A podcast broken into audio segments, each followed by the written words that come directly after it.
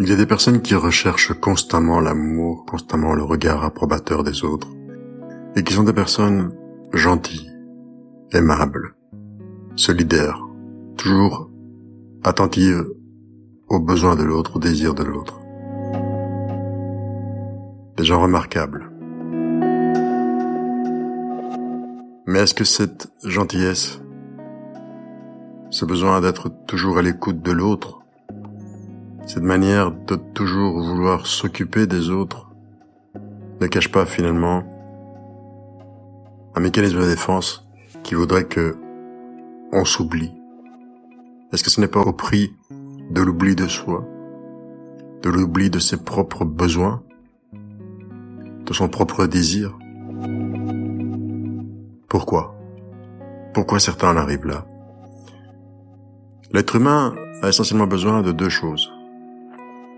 Il n'a pas besoin de bonheur, comme on vous le raconte. L'être humain a besoin d'attachement, c'est-à-dire de lien, de créer du lien, ne peut pas faire autrement que de créer du lien. D'ailleurs, si l'être humain n'avait pas créé de lien, n'avait pas été apte à créer du lien, l'espèce humaine n'aurait pas continué à se développer et elle aurait même disparu très vite. C'est parce que l'être humain, à un certain moment, a pris conscience du fait qu'il devait protéger ses enfants, les nourrir effectivement, émotionnellement, leur donner la sécurité qui leur permette de créer des communautés, d'aller vers l'autre et de s'ouvrir au monde, sans s'oublier eux-mêmes, c'est-à-dire de rester conscients et ouverts aux autres, mais aussi à l'environnement, à l'espace, qui leur a permis, qui nous a permis à tous, nous, êtres humains, non seulement d'entrer en relation, comme je viens de le dire, avec les autres et de créer des communautés, mais aussi de survivre en tant qu'espèce parce que lorsqu'on est conscient de ce qui nous entoure, lorsqu'on est ouvert à l'extérieur et aux autres, on est ouvert aussi, bien évidemment, à tous les biens qui arrivent de l'extérieur, qui nous arrivent et qui nous remplit, mais en même temps aussi, on est alerte face aux dangers potentiels, aux réels dangers. Il se fait que beaucoup d'entre nous n'ont pas eu cette chance d'être nourris d'avoir créé un lien suffisamment, d'attachement suffisamment important dans leur enfance, dans leur, dès la naissance, et notamment avec leurs progéniteurs, avec leurs parents, ou les personnes qui jouent ce rôle, cette fonction de parents. Beaucoup d'entre nous, n'ayant pas reçu cela, n'ont pas pu créer ce lien d'attachement fort qui les sécurise et qui fait que lorsqu'il y a un danger, l'autre était là pour nous protéger. Nous nous sentions protégés, nous nous sentions sûrs de l'extérieur et des autres. Parce que si nous allions tomber, l'autre allait nous ramasser, l'éducateur, le groupe. Et quoi que nous fassions, l'autre était là pour nous porter et non pas pour nous obliger à nous effacer ou nous remplir des peurs parce que pourquoi est-ce que les parents font ça ou les éducateurs? Parce qu'eux-mêmes sont stressés, parce qu'eux-mêmes n'ont pas reçu cet attachement. Parce qu'eux-mêmes vivent dans une société qui finalement ne met pas cela en valeur. Et ceux qui vous disent que la vie c'est la lutte pour la survie, simplement comme ça, que c'est de la compétition et de l'agressivité, ils disent n'importe quoi. Ils vous mentent. Et ils se mentent à eux-mêmes d'ailleurs. Quand ce ne sont pas des pervers. Les parents ne font pas exprès. Ils ont eux-mêmes leur propre histoire. Mais l'enfant qui n'a pas reçu cela va faire en sorte de créer un mécanisme de défense qui le protégera contre ce vide intérieur et qui va lui permettre de pouvoir continuer à exister malgré tout.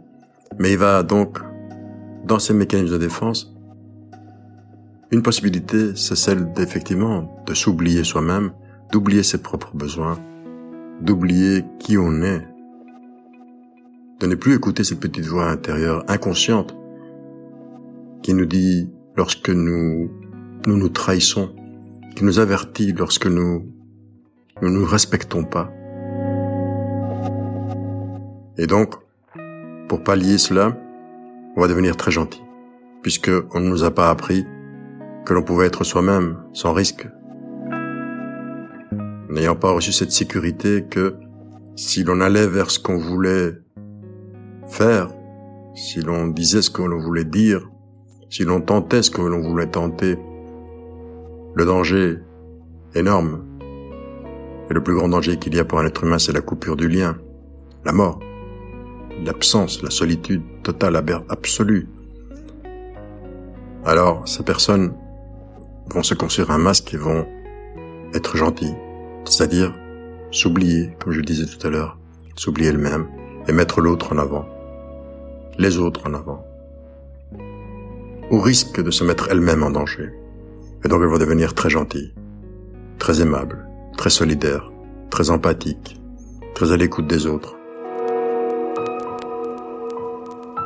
Mais si on est très à l'écoute de l'autre, mais que l'on trahit, que l'on se trahit soi-même, et la preuve que l'on sait quelque part que l'on se trahit soi-même, c'est le malaise qui résulte de tous ces masques que nous portons ou de ce masque que nous portons lorsque nous nous sentons mal, nous sentons peu à l'aise avec nous-mêmes et nous sombrons dans des symptômes, dans des maladies, dans la dépression, dans l'angoisse, la névrose profonde, les phobies.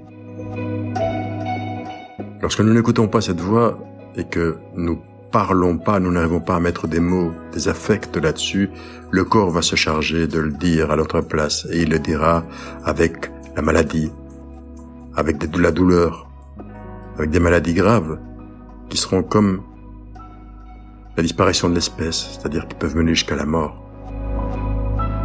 À 50 ans, on meurt alors d'un cancer, la personne très gentille meurt d'un cancer, tous ses amis on se retrouvait à l'enterrement à dire combien il était gentil, combien c'était une personne aimable, une grande personne avec un grand cœur.